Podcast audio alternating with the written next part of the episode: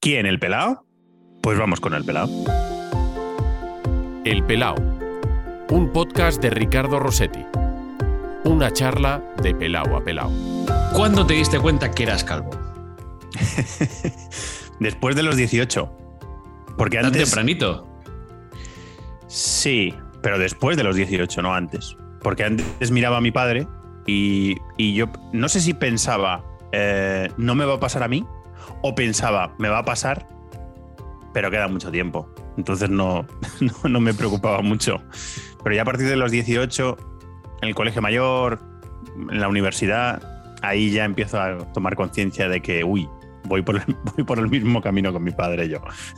Eh, ¿Y durante todo este tiempo has seguido us- usando champú, por ejemplo? Sí, he probado de todo. Todo tipo de champús, todo tipo de, de ampollas para, para poder fortalecer el pelo. He estado en un montón de especialistas, eh, dermatólogos. Bueno, he hecho una, he hecho una auténtica maratón del, del intentar evitar el proceso inevitable natural. Eh, o sea, lo, has intentado todo. ¿Y algo ha funcionado? ¿Algo, ¿En algún momento has, dicho, aquí hay brotes verdes? Eh, sí, el implante es lo que ha funcionado. Nada más. Así- no, sí, ha habido un proceso, hasta el, hasta el implante de pelo ha habido un proceso. Ha habido un proceso de, de visitar especialistas y ya una, la, o sea, una clínica que, que- que visité que me gustó mucho y la, la médico me dio mucha confianza. Ahí fue donde ya me quedé y ahí es donde me han estado acompañando, un tratamiento especializado, una eh, vigilancia por parte del dermatólogo, eh, consultas periódicas y ahí ya cuando me han dicho, venga, te podemos, te podemos hacer el, implante, pues ya me lo he hecho y ahí ya han, terminado las dudas, pero, pero sí, sí, ha sido un, un proceso de muchos años desde, yo creo que desde los de, los de los 20 o 21 que empecé a preocuparme por este tema, que he estado, que he estado bueno, intentando aplazar lo inevitable o, cambiar, o cambiarlo. Bueno, cualquiera que te esté viendo ahora mismo en el vídeo de, de- de- de YouTube, pues ya te verá con un poquito de pelo. El que te esté escuchando, Sí. acabas de desvelar que eres el primer injertado del pelao. Qué honor, qué placer. Muchas gracias. Lo digo porque, bueno, a ti ya no te puedo decir que si vas a Turquía. Bueno, a Turquía no has ido, ¿eh? O sea, esto lo has hecho aquí, lo he hecho aquí en, en España. Lo he hecho aquí en- Ya no, ya sé si merece la pena o no merece la pena, no sé la comparación de precios Turquía, si, si, te, si te lo has propuesto, pero esto, esto luego lo, lo hablamos. Eres Vale. el, el- el- el primer injertado de- del podcast. ¿A- Sí. ¿Alguna vez llegaste a raparte antes de hacer el injerto? ¿Tú No. llegaste a coger la maquinilla o tú apuraste de yo quiero tener mi pelito? La primera vez eh, que me rapé fue, me raparon en la clínica para hacerme el- en la operación. Es la primera vez que me he rapado. Y le tenía cierto respeto a ese momento. ¿Por no qué? sabía, porque no sabía si iba a quedar bien. Yo tengo, eh, para los que lo vean y para los que la escuchen, lo, lo, lo traslado yo, lo, lo describo yo. Tengo orejitas de duende, yo digo a veces de vampiro, así puntiagudas, y me daba la sensación de que iba a quedar un poquito vampiro. Es la sensación que yo tenía. Claro, miedos de estos que tienes que son irracionales porque no, no- porque no sabes de lo que estás hablando. Entonces, eh, me raparon antes de la operación y me miré al espejo y dije, uy, pues, pues no me queda mal. Incluso hasta creo que me queda bien. Y, y el proceso de- después del implante, raparme varias veces para que el pelo vaya creciendo y se vaya igualando, ha sido algo, no ha sido nada traumático, al contrario, o sea, es una cosa que me apetece hacer y es una cosa que voy a seguir haciendo. En verano, cuando haga calor, pues eh, a raparse. No, no me había rapado nunca, le tenía poco respeto a ese momento. De hecho, el, el ritual de la peluquería era con una peluquera específica, en una peluquería cerca de la radio, donde yo sabía que me lo cortaban bien, o sea, tenía cierto, cierto miedo a los experimentos eh, peluqueriles, si esa palabra existe, que no existirá. Le tenía cierto respeto, o sea, digo, como, como se ponga el peluquero eh, que me toque a experimentar demasiado, a lo mejor luego me cuesta recuperarlo. Entonces tenía, tenía un poco de, de, bueno, fijación con esa, con esa historia. No, no- no sé si tiene respuesta a la pregunta, pero eh, si te hubieses rapado antes, ¿te hubieses quedado ya? ¿O hubieses... eh, ¿O esto hubiese Buena cambiado? pregunta. Buena pregunta. Yo creo que no. Yo creo que lo hubiera hecho de todas formas, pero nunca lo vamos a saber. Claro. la verdad es que nunca lo vamos a saber. Nos vamos a quedar ahí con la duda. Pero, me, pero tengo la intuición de que lo hubiera hecho más.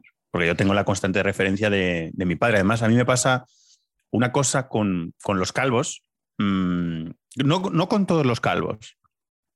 Eh, por ejemplo, a ti el rapado te queda bien. Me da la sensación. Gracias. Em, y, hay, y hay ese tipo de calvos que ha sido mi padre. Mi padre ha sido calvo de por arriba nada y por atrás el, pelito, además le gusta corto y tal. Sí. Pero claro, estéticamente a mí ese, ese look no me, no me gusta mucho. Le he cogido un poquito de manía, yo qué sé. Ya. Es una tontería, ¿eh? pero al final es una cosa estética y no tiene nada que ver con, con, nada en las personas. Pero bueno, mm, al final ese look eh, yo lo he intentado evitar para mí. Entonces, bueno, yo creo que al final lo hubiera, lo hubiera hecho igualmente, me da la sensación. Fernando Evangelio, bienvenido al Pelao. Pinallado, muchas gracias por la invitación, Ricardo. Me hace mucha ilusión eh, estar aquí. gracias por ser el primer injertado que se pasa por el pelado, que no va a ser el único. Por cierto, tengo que decir que alguno ha aceptado la, petición, pero que no hemos cuadrado agendas. Eh, ah, alguno que, ha pasado por, por la clínica también y que era, una opción. O sea, aquí todo el mundo que responde la primera pregunta, cuando te diste cuenta que eras calvo, a partir de aquí podemos hablar de, muchas cosas. Pero, o sea, ¿se puede decir que estoy abriendo camino? estás este abriendo camino, sí, sí, sí, sí, estás abriendo camino. No sé cómo te van a recibir eh, los que ya han pasado por aquí, porque alguna vez he hecho la pregunta, oye, invitamos a gente con pelo y tal, no, pero yo creo que en, ese sentido sí que, sí que puede ser un, bien recibido y además que va a ser un gusto eh, eh, hablar contigo. ¿Qué tal? ¿Cómo estás? Bien, bien, bien. Estoy bien. Estamos, en, estamos grabando, no sé si se puede decir, en una semana en la que no hay, no hay campeonato. Sí, sí, sí, se puede decir. Esto además, esto se va a poder escuchar a partir del domingo, o sea que tampoco tiene ah, genial. Pues, mucho, mucha, pues en esta semana En, la que, en esta semana en la que no ha habido liga hasta el final de la semana, sí. Eh, normalmente estoy un poquito más tranquilico, porque para mí las semanas de Champions son de mucho más eh, jaleo, pero resulta que estamos en año eh, de Mundial. Entonces llevo dos meses, casi tres, eh, preparando ya el Mundial de, Qatar, con lo cual estas semanas que son un poquito menos de menos trabajo, que, no, que no significa que no haya trabajo, pero son de menos trabajo que las de Champions, las aprovecho para, para ir preparando el, Mundial. O sea que siempre hay, siempre hay lío, pero bien, bien, estoy, estoy bien, estoy bastante bien. ¿Y qué hace uno para preparar un Mundial que se va a jugar en noviembre? O sea, es que no lo digo por, por el hecho de, que, de la fecha en sí, que ya es rara de por sí para todos hablar de un, de un, eh, de un Mundial que no se va a jugar en verano, que para nosotros se va a jugar en, invierno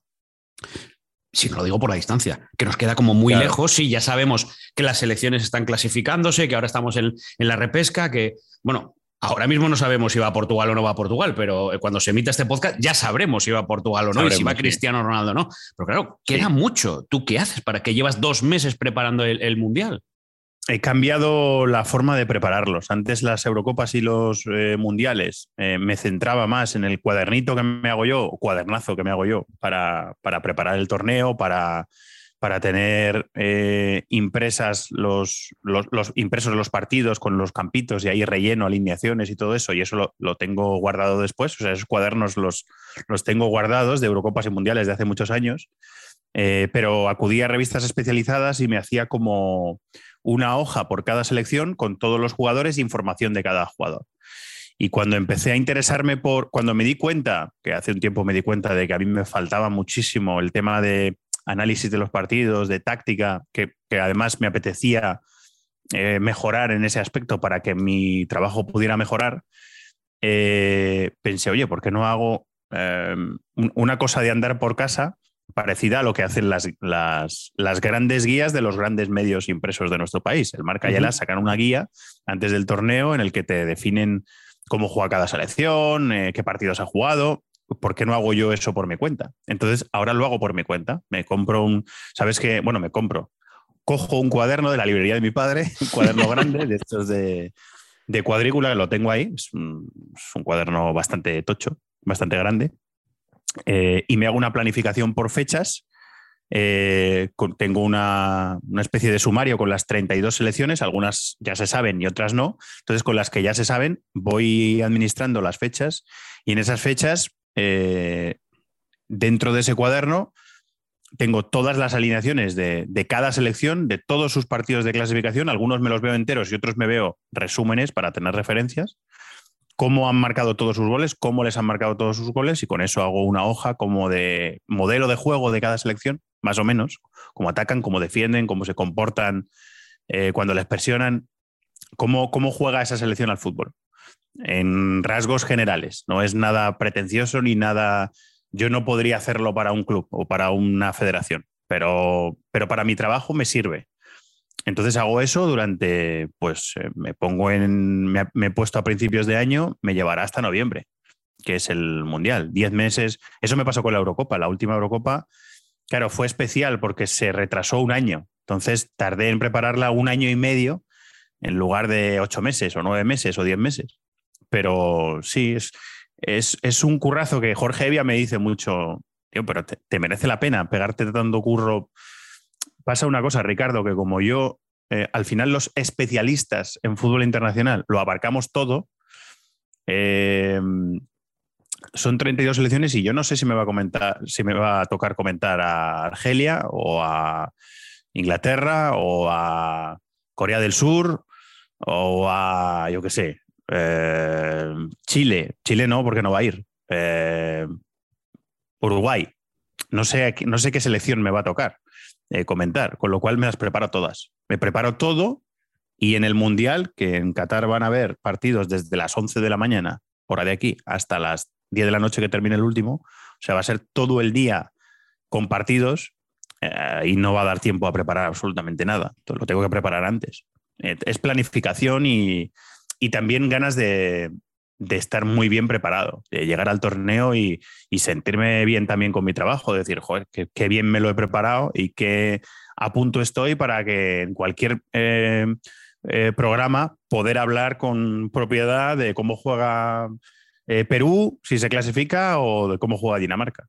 Es una cuestión de planificación me, viene a la mente todos esos eh, estudiantes que estén en la carrera y que piensen que esto del periodismo es, pues voy a ver un partido y luego lo tal. Es decir, que, no vean el trabajo oculto que hay, que hay mucho, mucho de preparación y que en tu caso le pones fecha, es decir, le pones tiempo, eh, eh, ocho meses, nueve meses. O sea, estamos hablando de lo que ellos tardan en prepararse un curso, una asignatura, es lo que tú tardas en prepararte un mundial. Es decir, tu curso es la preparación, tu mundial es el examen.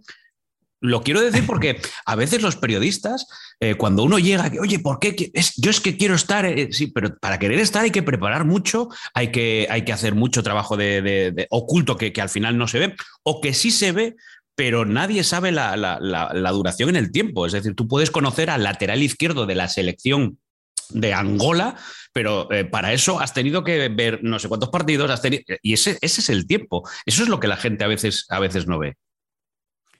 Sí, iría más allá, o sea, yo lo llevaría más allá. No solo la gente que te escucha no lo ve, o la gente que te sigue en redes sociales, o que, o que no te sigue directamente, no lo ve, sino que tus propios compañeros muchas veces no lo ven. O sea, yo tengo un trabajo eh, que solo se me ve una parte del, del trabajo. Tengo un trabajo que mi trabajo, por ejemplo, se parece mucho al de mi compañero Pedro Martín, que es el, experto en el, que lleva las estadísticas en.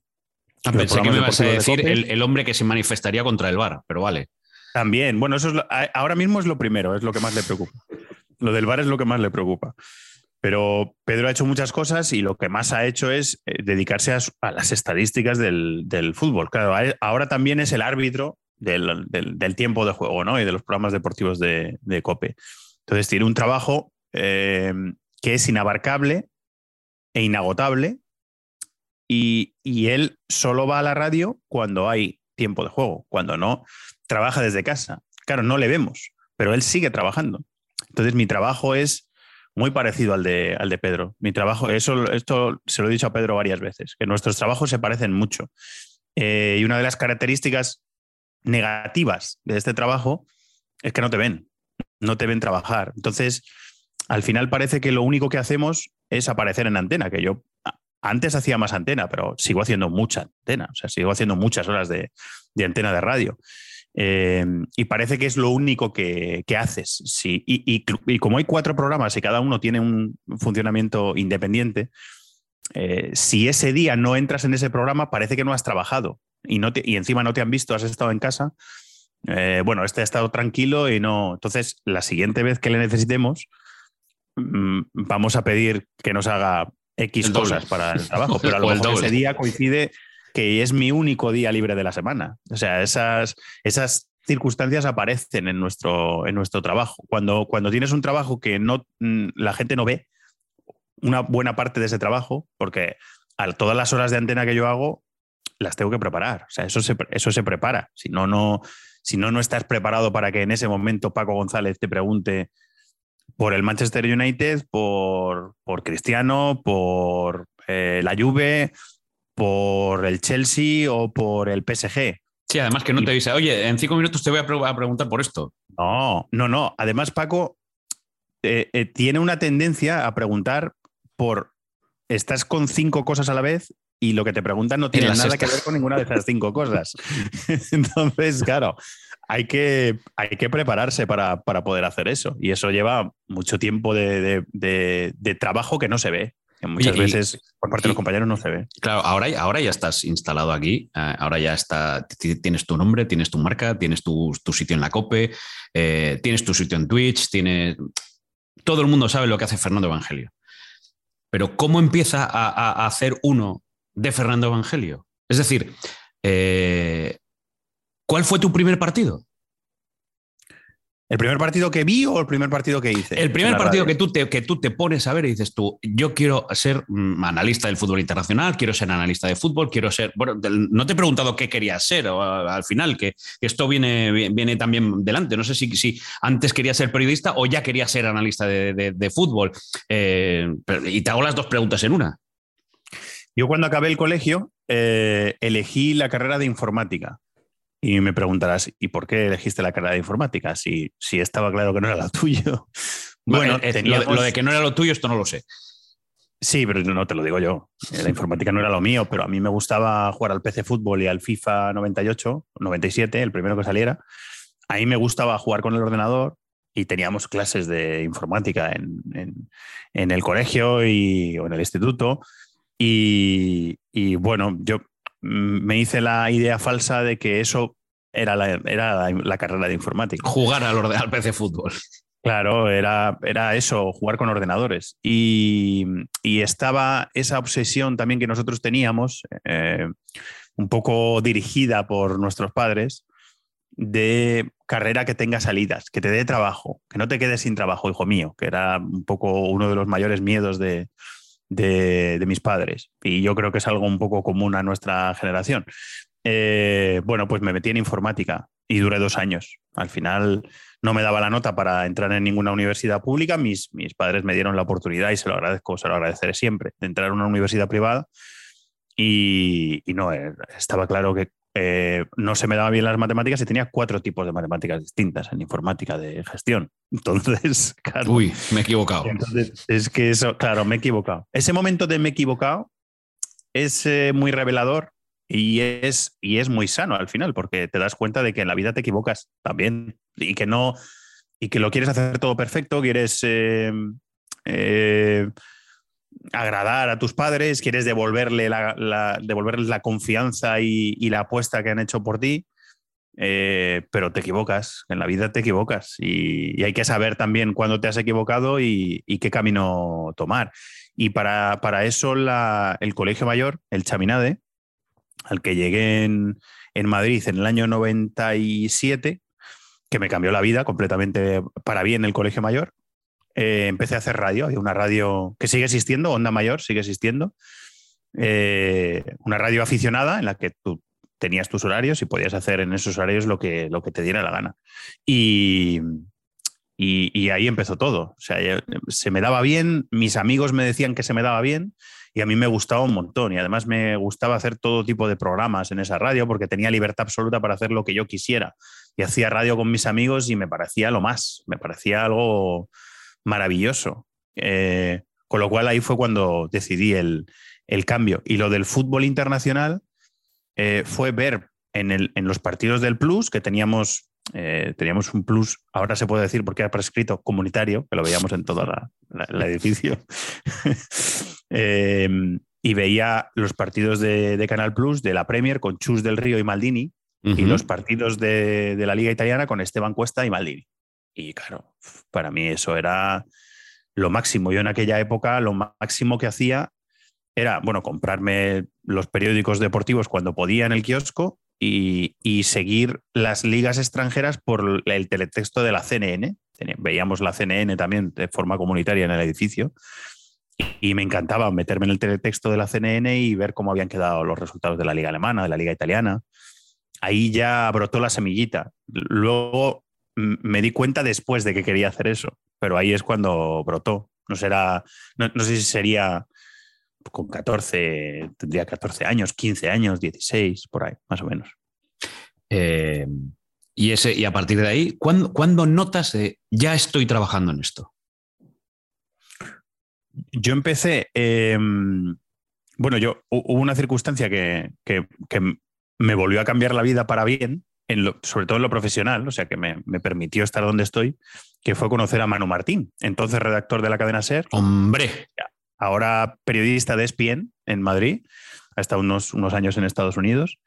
Y Manu Martín me cambió la vida porque eh, yo fui a una tertulia eh, de Radio Complutense, eh, invitado por, por, la Complutense, representando a, como delegado de Onda Mayor, que era la, radio de, de, mi colegio mayor, en la que yo ya era un poco coordinador junto a otros compañeros.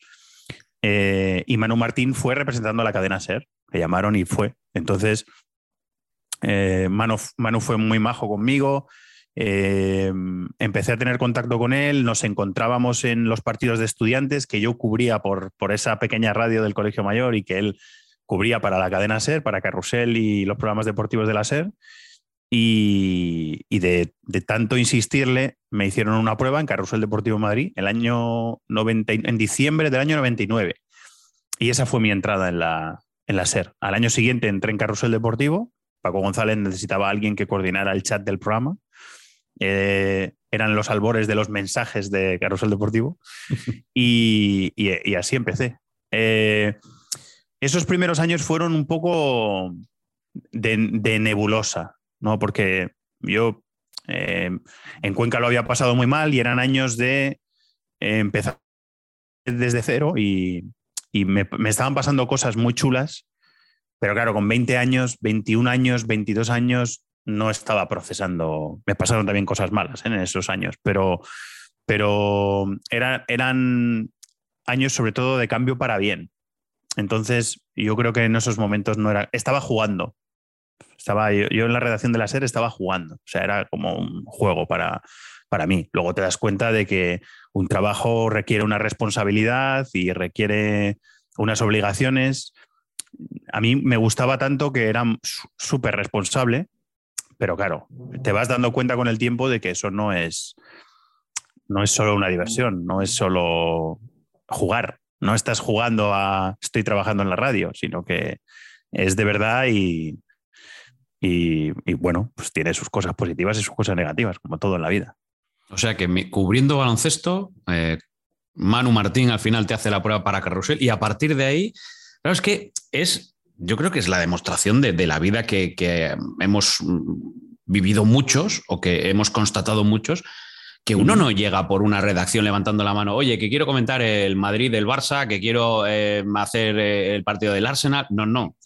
Eh, hay que, bueno, voy a decirlo aquí, hay que comer mucha mierda, hay que, hacer mucho barro, hay que, hacer muchas horas para formarte para luego tener la opción de elegir, que no todo el mundo tiene la opción de elegir y decir, quiero hacer esto. Porque hay mucha gente que dice, y yo también, me encantaría hacer el fútbol internacional, ser un experto comentarista en los mundiales, pero que no llega, que no tiene esa oportunidad, que no se dan las circunstancias. Sí, yo he sido un privilegiado en ese sentido y, soy consciente de que he sido un privilegiado. Me da la sensación de que con las... Mm, ahora me voy a poner un poquito en plan mecedora. Eh, con las nuevas generaciones de periodistas, eh, estoy viendo que en, muchos de ellos, sobre todo en radios especializadas de deporte, eh, muchos de ellos llegan a una redacción y lo primero que hacen, algunos compañeros lo primero que hacen es comentar partidos de fútbol. Eso es irreal, eso me parece irreal. O sea, eso es algo eso es algo que no, no, no es normal y, y, es mejor que te des cuenta de que no es normal, eh, porque después esta profesión eh, te puede pasar por encima y te puede faltar una base que yo creo que se necesita. Es verdad que yo también eh, he tenido la suerte, nosotros yo creo que hemos tenido la fortuna de vivir una época del periodismo en la que era más fácil sin ser eh, tampoco muy fácil, era más fácil acceder a, los medios de comunicación profesionales, que, ahora que hay más embudo y que la cosa está más, más restringida. Me da la sensación a mí. Eh, antes era un poquito más fácil, nosotros tuvimos la oportunidad y hay jóvenes ahora que salen de la facultad y que no tienen esa oportunidad de, de, poder entrar en un medio eh, profesional. Claro, no se la dan, la oportunidad no se la dan, entonces no pueden aprender en una redacción, que es como yo sigo pensando que es eh, la mejor forma de, aprender este oficio. Porque al final en una redacción de un medio profesional estás mezclado con profesionales que llevan 40 eh, años, 30 años, 25 años, 15 años, eh, que acaban de empezar. Y es ahí donde, es en esa mezcla, mm, donde yo creo que aprendes de verdad este, este oficio y que, y que te planta las bases o te planta el, el suelo para luego poder hacer este trabajo. Es lo, es lo que a, mí me da la sensación de toda la experiencia que yo he, que yo he tenido. Y ahora parece que las nuevas generaciones llegan a, los medios y quieren, eh, como me decía el compañero Miguel Ángel Román un día, quieren ser Maldini mañana. Y ser Maldini mañana es absolutamente imposible. Eh, tú para llegar a Maldini tienes que hacer un camino y un camino que normalmente es muy largo, muy duro, que requiere no sacrificios eh, y donde no llegan todos, efectivamente, donde, donde llegan unos poquitos solamente, por no decir que llega uno o llega dos. Eh, claro, entonces, eh, bueno, creo que esto, a, mí la, la, perspectiva de haber estado en, además en varias redacciones, muchos años, Mm, me da para, pensar que he construido una base durante todos estos años que, es mm, pues larga de construir y que es y que claro es duro, claro es difícil, pero es que las cosas las, las cosas eh, buenas de la vida cuestan mucho. Entonces, el esfuerzo es algo que yo creo que también hemos aprendido nosotros por nuestra generación. Esa cultura de, de esforzarse y cuanto más te esfuerces, más posibilidades de premio tienes. No siempre ocurre en la vida, lógicamente. Luego hay que tener puntitos de fortuna o puntitos de suerte, o conocer a Manu Martín en un momento dado, o que Paco González confíe en ti en otro momento dado. Claro, eso. ¿Cómo es, cómo es ese momento en el que me has contado cómo conoces a Manu y cómo Manu te ayuda para hacer la, prueba en, en, en la SER? ¿Cómo es ese momento en el que una persona como Paco González, director de Carrusel Deportivo, eh, dice: aquí, a mi lado?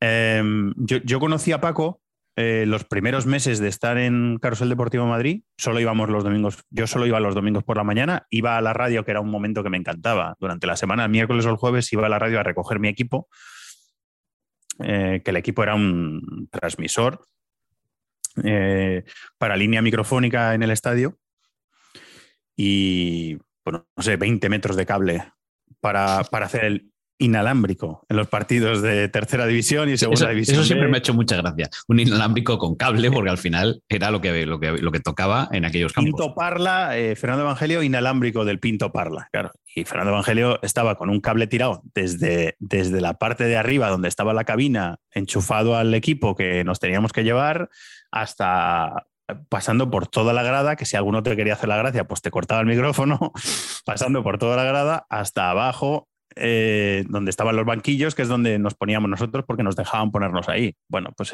ese equipo había que recogerlo el miércoles, jueves, era un momento que a mí me gustaba muchísimo.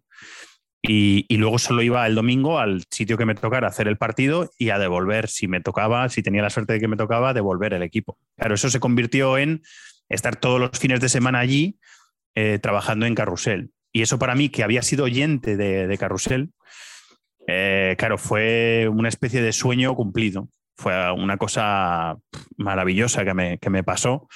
Y es lo que te decía, que en los primeros años a lo mejor estás un poco en nebulosa y no te das cuenta en realidad de lo que te está pasando de verdad.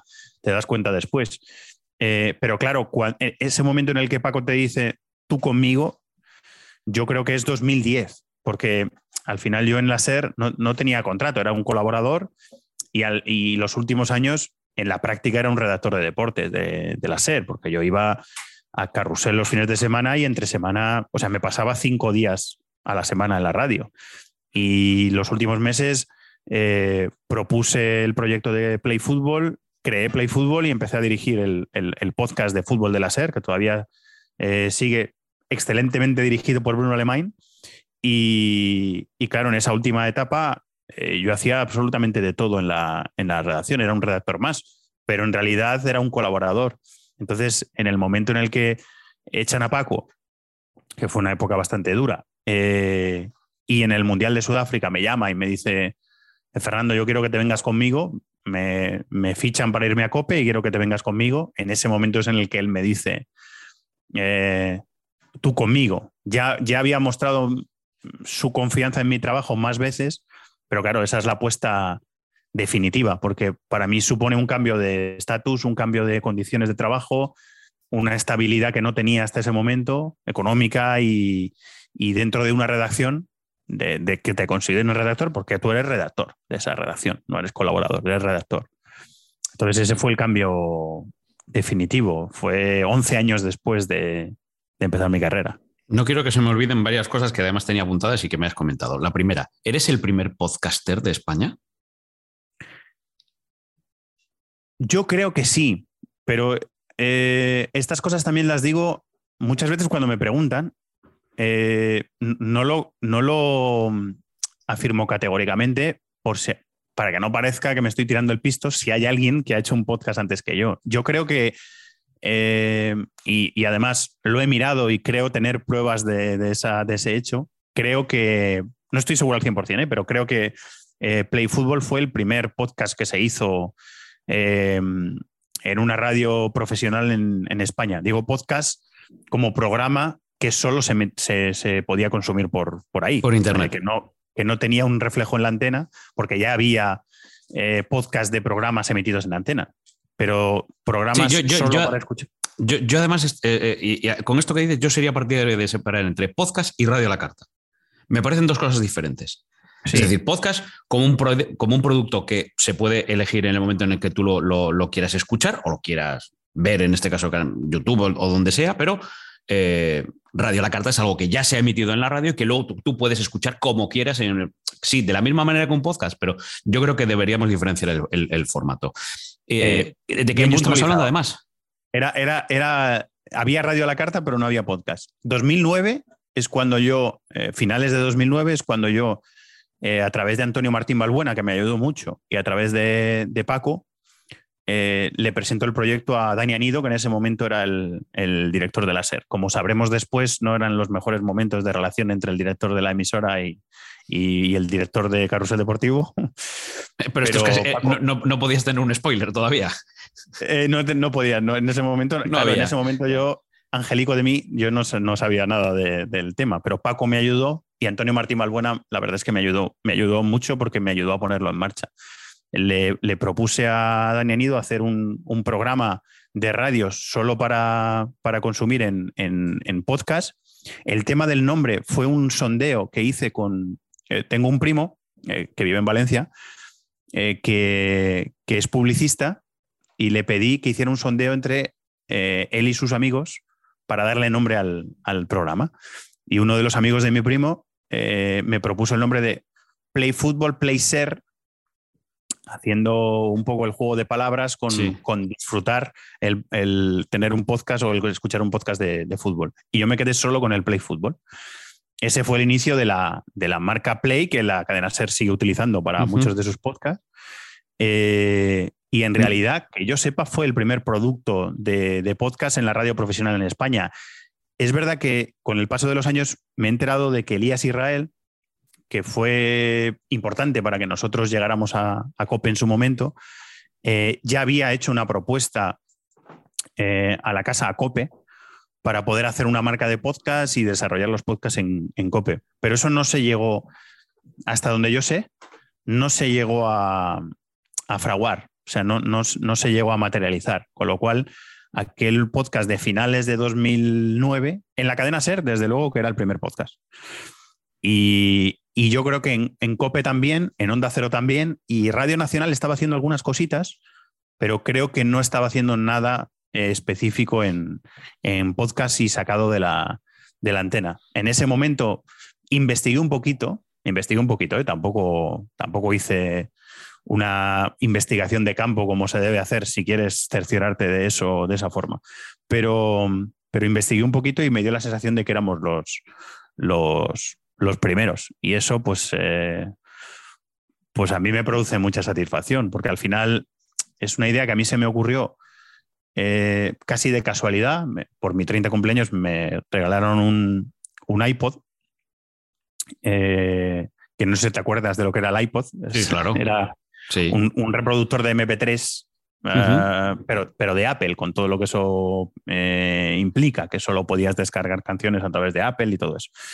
Entonces, viendo la tienda de, los productos de iTunes en ese momento, yo pensé, porque ya teníamos la idea, habíamos hablado con Bruno Alemán en algún momento y con, y con, y con la SER en Barcelona, habíamos hablado en la posibilidad de hacer, eh, eh, ya estaba haciendo Axel Torres, marcador internacional en Radio Marca, Axel Torres, Tony Padilla y, todo ese magnífico equipo. Y yo tenía ganas de hacer un programa especializado de fútbol internacional, pero no tenía la fuente para hacerlo, no tenía el, recipiente. Y, así fue como se me ocurrió, entrando en la, tienda de iTunes y, viendo que ya había eh, productos de audio que no eran eh, específicamente programas de radio. Y, yo pensé, joder, ¿por qué no lo hacemos aquí? Y lo propuse a la casa, me dijeron que sí, el compromiso con, con la SER era que los colaboradores no iban a cobrar y que tenían presupuesto cero hasta que viéramos la viabilidad de poder vender el, producto. Y después, esto es una anécdota que he contado alguna vez, eh, cuando echan a Paco, nos llaman a, todos, a toda la redacción de deportes de la SER, a una reunión en el despacho de Dani Anido. Y yo había propuesto hacer un programa diario, un play fútbol diario, durante el Mundial de Sudáfrica, todos los días. Eh, cada día un podcast para resumir la jornada del, Mundial.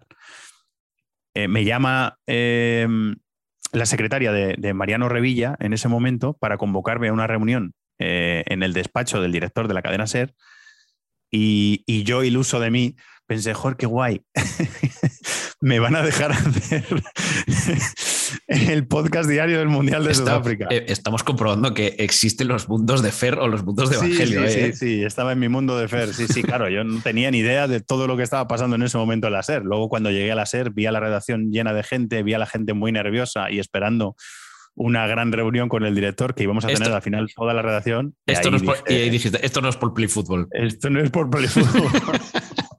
es, que ha pasado otra cosa. Ya hubieron cuchicheos, rumores en la redacción y ya, bueno, fui cogiendo un poquito de información, pero claro, al principio, iluso de mí, yo pensaba que me llamaban para mi, mis cositas. Mira, es que sobre eso, sobre eso tenía, tenía la, curiosidad, porque os he escuchado a muchos hablar de cómo fue la salida eh, de, la SER a la COPE, al propio Paco, a, Manolo, a, Pepe Domingo, a Alcalá, que lo, que lo, que lo tiene también muy, muy marcado a fuego. Supongo que es de esas cosas que os han pasado y que, eh, ¿dónde estabas en el momento en el que te enteraste de esto? O sea, yo creo que, que, podréis entre todos hacer un libro de cada uno dónde estaba o un capítulo, yo estaba haciendo esto y me enteré de que echaban a Paco González. Yo me enteré ya en la redacción. Ya cuando llegué, no, claro, tú en los mundos de Fer estabas, estabas en otra, en, cosa. Eh, sí, pero es que además no sabían, no sabía que había habido esa reunión entre Paco y Dani Anido el día anterior, no sabía que habían eh, quedado tan mal, no sabía que la situación estaba tan, tan tensa. Yo, claro, no sabía nada. Porque yo iba a hacer los programas a, la radio, pero no. No, no convivías en, ese ambiente. No estaba en todos los momentos en la redacción.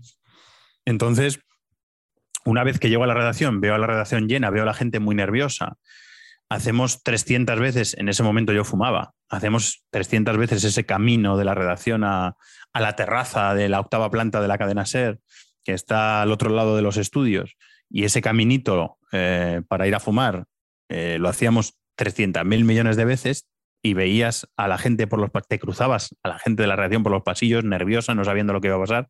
Claro, en ese momento es cuando yo tomo un poco conciencia de, lo, de la gravedad de lo que está pasando. Y me pasó una cosa curiosa, eh, que ya tenía cuenta de Twitter, ya seguía la libreta de Bangal a Miguel Gutiérrez en la, cuenta de Twitter. amigo Miguel Gutiérrez. Y Miguel estaba contando lo que estaba pasando en la redacción de la SER mientras yo estaba dentro de la redacción de la SER. O sea, fue una cosa muy extraña. Fue una cosa. Y estaba contando cosas que yo no sabía en, algunos casos. Entonces, eh, claro, ese fue.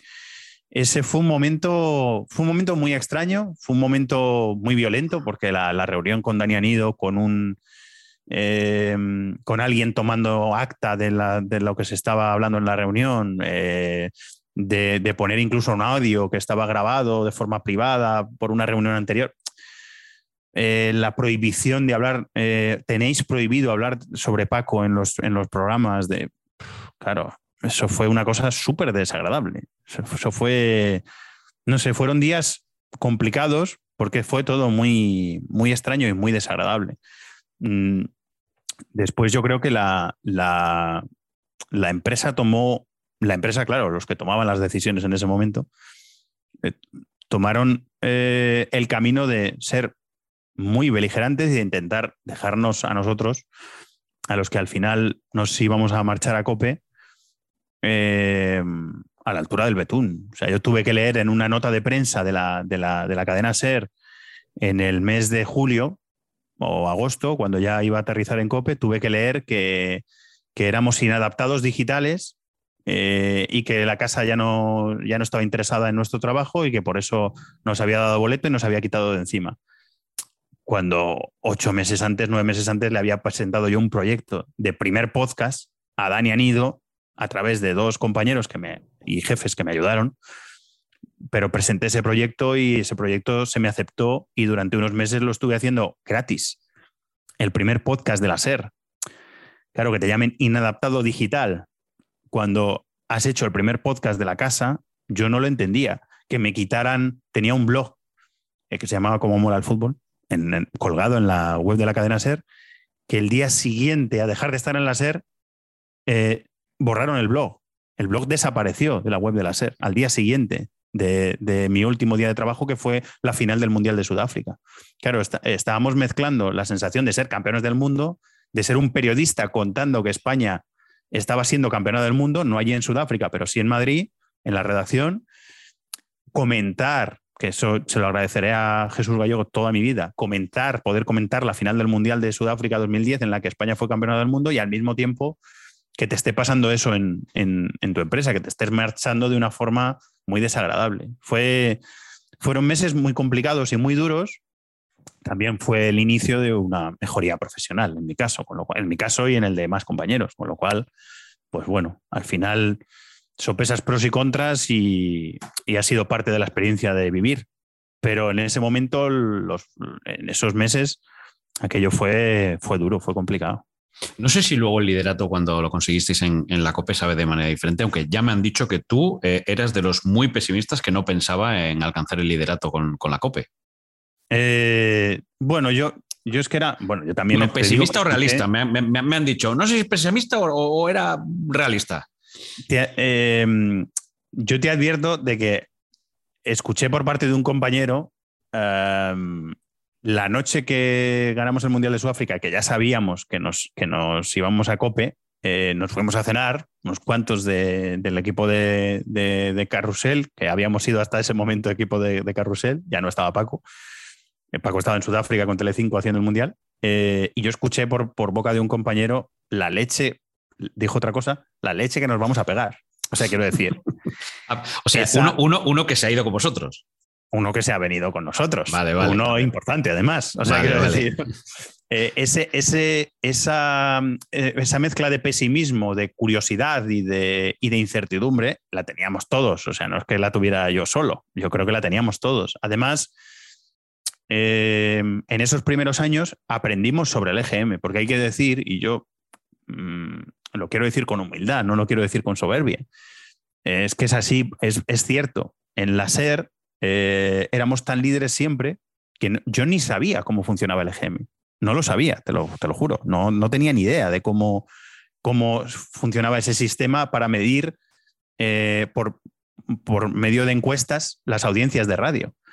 Y sin embargo, cambiamos a COPE, eh, empezó a ser un reto el convertirnos en líderes de audiencia cuando en ese momento ya no lo éramos. Y, claro, aprendí a cómo, cómo se hacen las encuestas de campo, dónde se hacen, eh, cómo se reflejan en los datos, cómo, se, cómo las, las eh, radios tienen un margen después para eh, coger determinados datos y, no digo maquillar, pero sí adecuar, adecuar un poco todos esos datos que están reflejados en tablas a audiencia eh, real de programas de radio. Eh, y después, claro, cada, cada, emisora hace su proceso y después de cada proceso, de ese proceso, salen las notas de prensa en las que todo, todo el mundo gana, todo el mundo ha salido bien, todo el mundo tiene X oyentes más que el periodo anterior o que según el que te interese, o que el año pasado, o, que el, o que el último EGM. Bueno, pues ahí es donde en los primeros años eh, ese fue uno de los cambios más radicales, que nosotros nos convertimos en expertos del EGM. Ahí, ahí sí que sabíamos del EGM. Antes de cambiarnos a COPE, estando en la cadena SER, no teníamos ni idea, eh, casi ninguno, de cómo se hacía el, el, EGM. Eso fue un cambio significativo. Y cuando llegó el liderato, pues una alegría tremenda, una sensación de haber llegado a donde queríamos llegar, de haber hecho las cosas bien, de satisfacción, pero también esa incertidumbre de, Mm, esto mm, lo tenemos ahora y dentro de tres meses lo vamos a perder, porque esa inestabilidad en el EGM también existe. O sea, tienes que estar pendiente de cada, de cuando sale cada estudio, que al final son eh, tres veces al año. Son tres, tres veces al año, creo, o cuatro. No, no, tres. Tres, son tres veces al año. Tres olas. Tres olas, tres olas, tres veces al año, sí. Eh, Claro, ya con el paso del tiempo ya a mí se me han olvidado algunas cosas del EGM, pero esos primeros años... No, lo pasa, ¿y, qué, prefieres? ¿Un EGM que te mida eh, tres trimestres al año o un sistema como Twitch del que luego te preguntaré que te dice exactamente en el momento en el que estás haciendo un directo cuánta gente está conectada y te está viendo? A ver, seamos primeros, segundos o quintos, esto nos achacaban los, los ex compañeros de la SER cuando nos fuimos de la SER. Claro, ahora no estáis aquí, ahora no sois líderes y por eso lo decís. Yo eh, me, he dado cuenta, y es verdad que por eso me he dado cuenta saliendo de la SER, de que es un método imperfecto. Seamos líderes, segundos o quintos, ¿eh? Es un método muy imperfecto de para, para, quien no lo sepa, eh, esto a mí me lo, me lo, contaron hace mucho tiempo. Yo estaba en Onda Cero, por ejemplo. Eh, había oleadas de GMs donde em, determinadas localidades, determinadas frecuencias de cualquier. tenía cero oyentes, cosa que es, materialmente imposible. O sea, la SER en cualquier pueblo no tiene cero oyentes. Y luego había eh, anormalidades como que en una población de, no sé, no quiero decir ningún pueblo, un pueblo de 30.000 habitantes, eh, determinada emisora tenía 47.000 mm, oyentes. Pues es imposible. Es imposible, sí. Bueno, pues esas son las imperfecciones a las, que, a las que te refieres. Es un método muy inexacto de, medición de audiencia porque se, basa en encuestas de recuerdo. Eh, se hace la encuesta a determinadas personas eh, elegidas de determinados sitios para tomar como muestreos, para tomar representación. Y claro, yo sí que eso que se dice siempre de que el EGM refleja una tendencia, puede reflejar una tendencia. Eso es verdad. Pero claro, en una era en la que eh, a todo lo que tú te conectas aquí se mide al segundo y, todo lo que tú consumes aquí eh, queda registrado y, se te pueden medir si están conectadas a esa aplicación o a ese audio o a ese directo, eh, se haga por donde se haga, mil personas o cinco mil o trescientas mil, en ese momento, en ese momento en el que estamos ahora de consumo de medios, sobre todo digitales, que sigamos con encuestas de recuerdo para saber la, audiencia de la radio, a mí me parece una cosa antediluviana. pero, no, pero no lo digo como una queja porque a, veces no, no hayamos estado líderes. Ahora, la noche, por ejemplo, el partidazo no es líder, pero tiempo de juego sí, los dos días, que es algo que ha pasado pocas veces. Entonces yo podría aprovechar y callarme en este momento, que es que somos precisamente líderes. Pero es que sigo pensando y seguiré pensando siempre hasta que cambie, que es un método muy imperfecto de medición y que, y que debería de cambiar y que nosotros también, las empresas de radio, deberían, deberíamos adaptarnos a los nuevos tiempos, que es algo que nos cuesta en general como empresas de comunicación. Las empresas de comunicación, Ricardo, me da la sensación de que son empresas, lo que quieren es ganar dinero y los como los cambios o la evolución eh, o la adaptación a los nuevos tiempos es muy lenta en los grandes medios eh, profesionales. es son como elefantes. es una percepción que yo tengo. Son gigantes en los que el movimiento es muy lento. Y en los que el paso tiene que ser muy firme, porque claro, tú mueves un elefante como pise mal, se va todo al carajo. O sea, son gente que. Riesgos cero. Claro. Riesgos cero y, certezas y rentabilidad inmediata. Entonces, sí, eso a veces, a veces es bueno, casi imposible. O sea, nos movemos en un mundo, Ricardo, que ya no es así. Es que nos, estamos moviendo en un mundo que ya no es así. Entonces, me da la sensación de que nos estamos quedando un poco atrás y, en casos concretos, en algunos medios, como el mío, eh, no tengo ningún reparo en decirlo, muy atrás. En algunas cosas, muy atrás. Entonces, claro, pues eh, tendremos que seguir adaptándonos. Y, esto iba a colación con lo del EGM, que también creo que, creo que las, el consorcio de todas las radios se tiene que poner las pilas también. Tiene que haber otros, otros métodos de medir la, audiencia que sean más exactos que el que hay ahora mismo. Ya te digo, no, sé si, no, si, en algún caso conviene, porque puede ser un estrés, ¿eh? De estar con. ¿Te imaginas? Estar haciendo una entrevista y tal y que ves que, que va cayendo, que va cayendo, que va cayendo, que va. ahora pasa. Yo, por ejemplo, sé que, que Juanma tiene puesta lo tiene como referencia, ¿eh? no, es, no es un obsesionado de, de, uy, me están escuchando 100 menos. Pero Juanma tiene puesto durante el programa un, canal eh, que tenemos en el, en, el, circuito interno de la casa, en COPE, que nos dice cuántos oyentes hay conectados en streaming en cada momento. y además te compara con la semana pasada, ese mismo día y en ese mismo momento, y te hace una gráfica de cómo ha ido todo el día. y además están todas las emisoras del grupo, con lo cual en ese momento puedes descubrir cuánta gente está escuchando Rock FM, cuánta gente está escuchando Cadena 100. Eso, pero, ya lo hacemos. Pero esto, esto, es, esto es a través de esto. O sea, yo, que soy, Yo, que soy, yo que soy oyente de radio mm, digital o radio analógica, depende del sitio donde esté, eso a mí no me contabiliza. Dicen los que saben que ahora mismo la audiencia digital en soportes digitales es el 20% de la audiencia total. Ya. Yo creo que, yo creo que debe ser más. O sea, quiero decir, creo que el, 20 es una medición que se ha hecho. Hace tiempo ya. Eh, hace, no, a lo mejor hace, hace unos meses, o hace dos años, o hace un año. Eh, pero claro, ahora hay más que hace un año. Entonces, me da la sensación de que eso crece paulatinamente. Pero para que tomemos una referencia de que no, eso también lo tenemos que tener nosotros presente. No, no todo el mundo escucha la radio, la escucha por aquí. Claro. No todo el mundo eh, oye por aplicación o por, o por la web o por cualquier sistema digital. Hay mucha gente que seguimos teniendo cuatro radios en casa, por ejemplo, nosotros. Tenemos cuatro radios en casa, cuatro radios. Pues yo tengo, mm, yo creo que tengo una. Lo que pasa es que tengo un aparatito, tengo una radio pequeñita que, es la que, la que utilizo sobre todo por las noches para escuchar los programas de noche, porque con ella luego me meto, me meto en la cama. Em, oye, por cierto, bueno, habrá mucha gente que lo, que lo sabe, que te llaman ratita. Sí. ¿Y esto cómo es? ¿Cuál es el origen?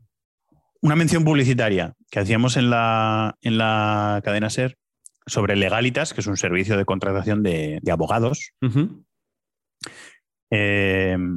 Pepe empezó a hacer esa mención en la SER un día en el que eh, nos visitó, porque era, oyente, era muy oyente del programa, y ha sido eh, una figura de referencia mía durante mucho tiempo, André Buenafuente. Nos, nos, nos, vino a visitar al estudio de la cadena SER, eh, con la que en ese momento era su pareja sentimental. Em, y claro, yo admiraba mucho a Andreu y en ese momento en el que ya somos dos, ¿eh? Ya somos dos en eso también. Sí, es que a mí me gusta mucho todo lo que ha hecho André Buenafuente. Le, le, sigo desde, desde que dio el salto de la televisión catalana, que yo no podía verla en, aquí en Madrid, eh, a, Antena 3, en ese caso la televisión nacional. le he seguido siempre, le sigo todavía y le admiro mucho.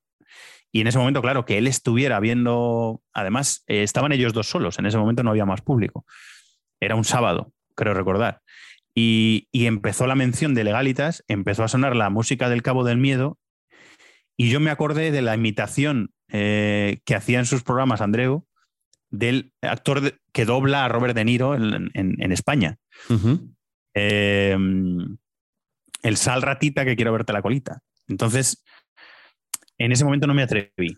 Pensé, joder, ahora que está buena fuente puedo aprovechar, imitarle, que a lo mejor le hace gracia, pero pensé, como a Pepe no le guste, la, me, voy a llevar un, me, voy a llevar un, pescozón. O sea, al final no hubiera pasado nada, que Pepe me hubiera mirado con cara rara y ya está, pero no quería evitar ese momento de no hacer nada sin consultárselo primero a Pepe. Ya. Entonces le dije a Pepe que tenía una idea al día siguiente para la mención y, ya sin Andreu Buenafuente en el estudio, eh, empecé a hacer. ¿qué te, incomodaba más, Pepe Domingo o que estuviese Buenafuente? Que estuviera Andreu me daba vergüenza. Porque, porque pensaba, a ver si va, a pensar, este gilipollas que está bien, imitándome a mí aquí en un programa de radio de fútbol que no tiene nada que ver. vengo a verlos y ya me cae esta. Pero claro, eh, pero él era oyente de, de, Carusel, admiraba y lo ha dicho muchas veces a Paco y a Pepe y a Manolo. Y, no sé, no me atreví. En ese momento me dio, me dio mucho corte. Pues yo soy, soy una persona bastante tímida. Eh, me dio mucho corte, entonces no me atreví a hacerlo. Y al día siguiente, antes del programa, le dije, Pepe, ¿me dejas probar? Sí, sí, por supuesto, prueba lo que quieras. Suena la música del Cabo del Miedo, tito, y empieza a hacer Pepe la, mención, entonces yo me voy metiendo eh, por debajo, eh, abogado, abogado, sal ratita. Y a Pepe le, hizo mucha gracia, a Paco también, entonces se quedó. Esa era la, mención de, de, Carrusel, en la que yo hacía de, del, del, imitador, del doblador de, Robert de, la voz de Robert De Niro en España. Y a partir de ahí, eh, Tomás Guas, que es un genio, dijo un día, pues yo te voy a llamar ratita a partir de ahora. Y ratita y todos sus derivados, rata, ratón, ratón, polis, todo eso me llaman en antena. y hay veces, que, hay veces que amigos míos me dicen, o a lo mejor... ¿Cómo, te dejas? O, o, mi abuela me dijo una vez, pero hijo, eso te llaman rata. Eh, rata es algo peyorativo. no, le encontramos una, vertiente positiva a que te llamen rata, ¿no? Pero, pero, claro, pero yo sí, y lo asimilo de forma natural, porque para mí es cariñoso. Y además, y además yo creo que en antena se nota que es cariñoso. el, oyente habitual, ya hay muchos que me llaman ratita, de hecho, por, por Twitter. Entonces, bueno, se ha quedado como algo. Pero sí, sí, tiene origen en una mención eh, publicitaria que, yo tenía el honor de hacer con, con Pepe Domingo y que Pepe Domingo me, dijera, así prueba, a ver si me gusta lo que vas a hacer. Esta, este más, más, o menos es conocida, pero eh, ¿qué responde Tomás Guas cuando le dicen lo de irse a la COPE? esto es buenísimo, esto me lo contó Paco. Eh, Paco estaba recibiendo, claro, muchos mensajes en esos, en esos días, eran días de mucho trajín, Aparte, había habido muchas ofertas. Paco había tenido, lógicamente, en dos meses, los dos meses que separaron su despido de la SER con su fichaje por COPE, él había tenido muchas ofertas, había hablado con mucha gente y había habido mucho, mucho trasiego, ¿no? Eh, y me contó Paco que ya con el contrato eh, cerrado, ya con eh, las fechas definitivas del aterrizaje en COPE, ya cuando ya habíamos fijado esa reunión que íbamos a tener todos para, para, para, un poco poner, sentar las bases de lo que iba a ser la programación deportiva de COPE en el futuro. Em, eh, Paco me dice, me ha escrito Was y solo me ha, me ha preguntado la siguiente frase. ¿Viene la rata? o sea, solo le puso eso. sí, tranquilo, Tomás, que la rata se viene. Eh, pero de, la nada, claro, eh, eh, Tomás Guas es ese tipo de genio que tiene ese tipo de salidas. O sea, mm, de repente estás en tu casa tranquilamente con el móvil y recibes un mensaje y es Tomás Guas. ¿Viene la rata? sí, sí, tranquilo, quédate tranquilo. No te preocupes, puedes firmar. Me, hizo mucha gracia cuando me lo contó Paco y, me pareció un gesto de cariño eh, y de reconocimiento salvaje por parte de, de O sea, más allá de la anécdota, es que en, sus locuras, en ese momento que estaban pasando 100 mil millones de cosas, él se acordó de mí. Y, joder, a mí me hace mucha ilusión. Ese, transmitís, esa, esa, idea, ese grupo de, periodistas, ese grupo de, gente que estaba en Carrusel, que, después se ha ido a Cope. Digo yo que además alguno también se habrá quedado por el camino, en, que no ha hecho el trasvase, pero que, hay muy buena amistad.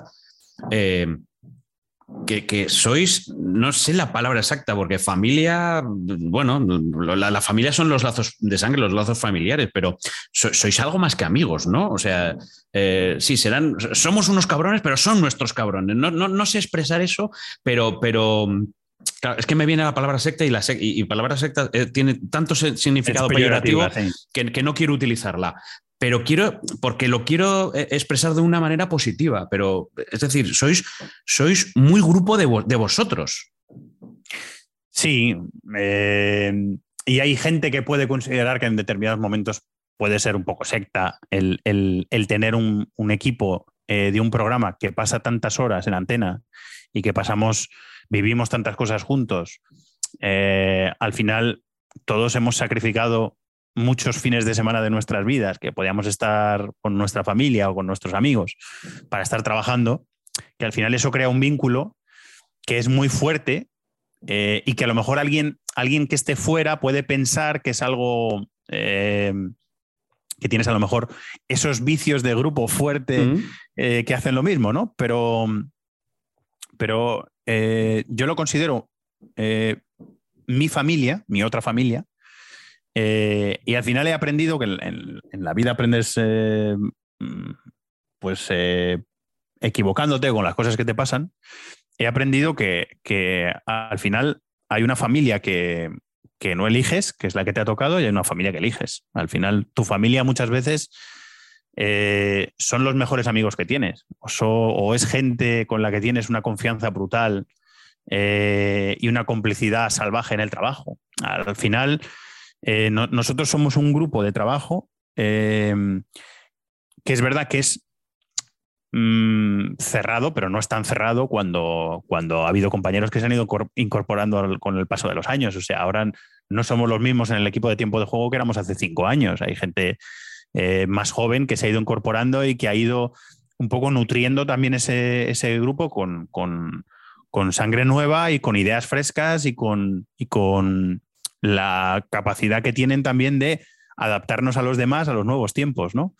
Eh, o sea, no es un grupo cerrado como tal, pero sí que es un, es un grupo de trabajo que hemos pasado muchas horas de antena juntos, hemos pasado muchas cosas juntos y que sí que tenemos esa complicidad, esa, ese cariño, eh, esa, esa capacidad también de estar conectados, de saber lo que quiere la otra persona eh, en el momento en el que estamos haciendo antena, eh, de saber cómo es la forma de locutar de cada uno, cómo es la forma de ser de cada uno. De, Paco también permite que nosotros reflejemos nuestra personalidad en antena y eso es algo buenísimo, eso es algo que, nosotros estamos muy conectados entre nosotros y, es verdad que nos consideramos una familia porque, porque al final es lo que se ha forjado durante tantos años. Cuando llevas eh, en mi caso, 22 años trabajando con las mismas personas, en, la mayor parte de los casos las mismas personas, eh, todos los fines de semana de tu vida, prácticamente, o 10 meses al año, eh, que es lo que dura la temporada de fútbol, pues claro, ese, tipo de vínculos los, los, los, forjas porque es que, claro, que han sido muchas horas juntos y muchas y nos han pasado muchas cosas. Entonces, eso se nota en antena, eso se tiene que notar. Y parte del, éxito, yo creo, de la programación deportiva de, COPE es que no, es que no, no, está, no hay nada impostado. No, no es, no es, eh, no es falso lo que escuchas, lo que escuchas es de verdad. Entonces, eh, bueno, eso nos sale natural. Y yo creo que eso se nos nota también en antena. y sobre todo, ¿sabes, ¿sabes por qué? Además, porque creo que mm, en los momentos buenos, en las alegrías, te puedes juntar, no te voy a decir que con cualquiera, pero vamos, que el grado de amistad no es tan necesario. O sea, tú con un conocido te puedes ir de fiesta y te lo pasarás bien, pero en los momentos malos, ahí es donde, donde ese mensaje, esa llamada, ese ven para acá, eh, es, cuando se necesita esa, unión que, tenéis. Y te lo digo porque, por ejemplo, eh, tú has contado un episodio de acoso escolar que te pasó en, en, tu niñez. Sí. Pero que en el. Pero claro, ya no voy, no voy a que lo cuentes, porque eso lo has contado varias veces. Además, eh, por aquí se ha pasado Iñaki Zubizarreta, que, con el que también compartiste una campaña de, con, la, CB y que lo contó por aquí y que, vamos, o sea, yo ese día cuando, me, cuando le escuchaba, eh, es como, eh, mira, como los mundos de Ricardo, ¿no? Vivimos muchas veces en, en, otras situaciones que no somos conscientes de lo que puede pasar alguno pero tú te decidiste a contarlo y es ahí a donde voy. El, el, ambiente que tienes que generar de confianza que tú te tienes que ver para haber vivido una situación como esa y poder explicar no lo que has pasado, sino lo que estás pasando para contarlo, porque, porque eso también es otro paso, Fer.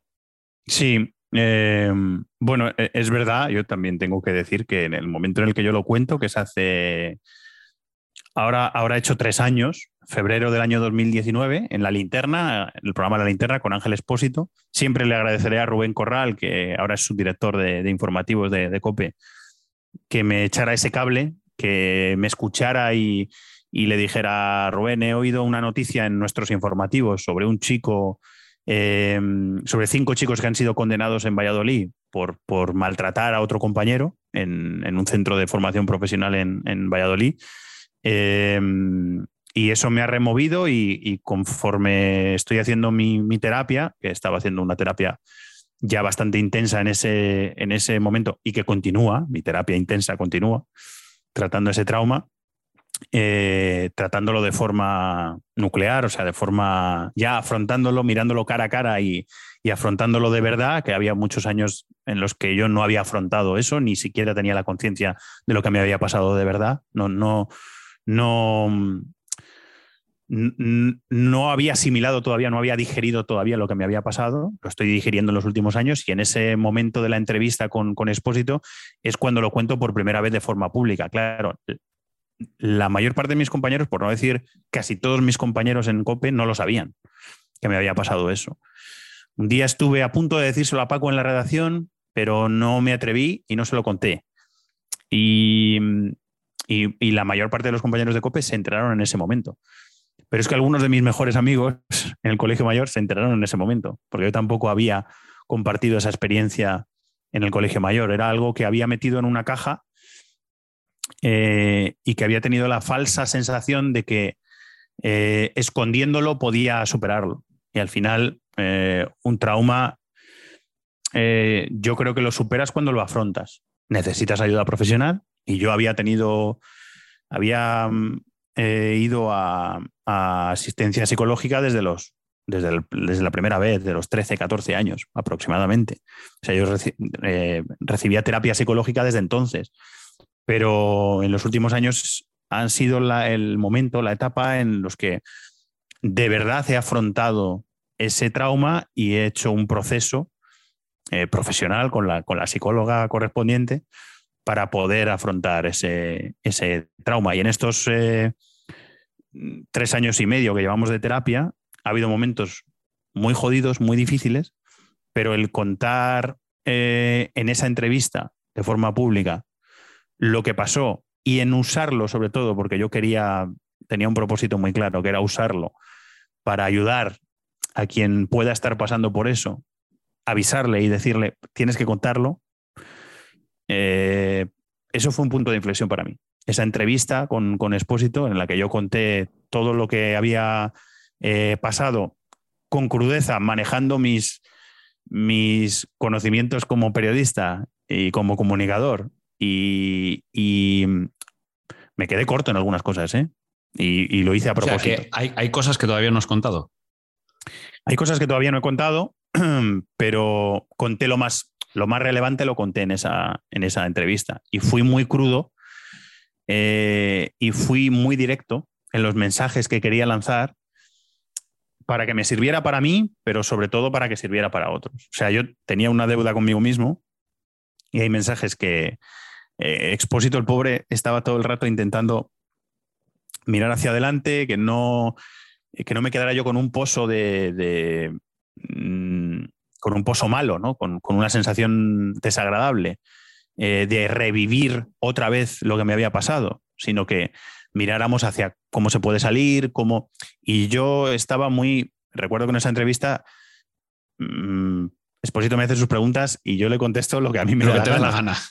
Tenía mis mensajes preparados y, quería lanzar determinados mensajes mm, sobre mis profesores, sobre mis compañeros, sobre cómo se portó el centro en ese momento. En ningún momento quise dar el, nombre del, centro, en ningún momento, ni lo he dado nunca de forma pública y, no lo pienso dar.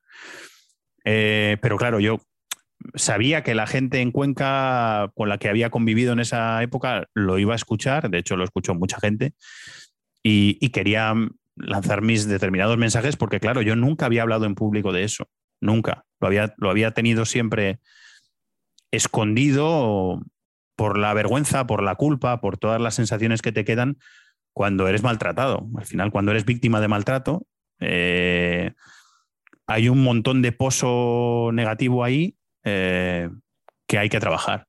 Y eso es lo que estoy haciendo yo con, la psicóloga. Sigo haciéndolo eh, todavía, aunque es verdad que no estamos en el mismo punto que estábamos hace tres años o tres años y medio. Ahora se ven los avances de, la terapia y estamos dando pasos hacia adelante. Pero claro, son tres años y medio de terapia muy intensa, de remover eh, un trauma. Al final yo he tenido dos traumas en, en mi vida. Eh, uno relacionado con, el, con, los años de bullying, que fueron siete años de mi vida, los últimos siete años de colegio, que yo estudié en el mismo centro colegio y, bachillerato. Y instituto y bachillerato.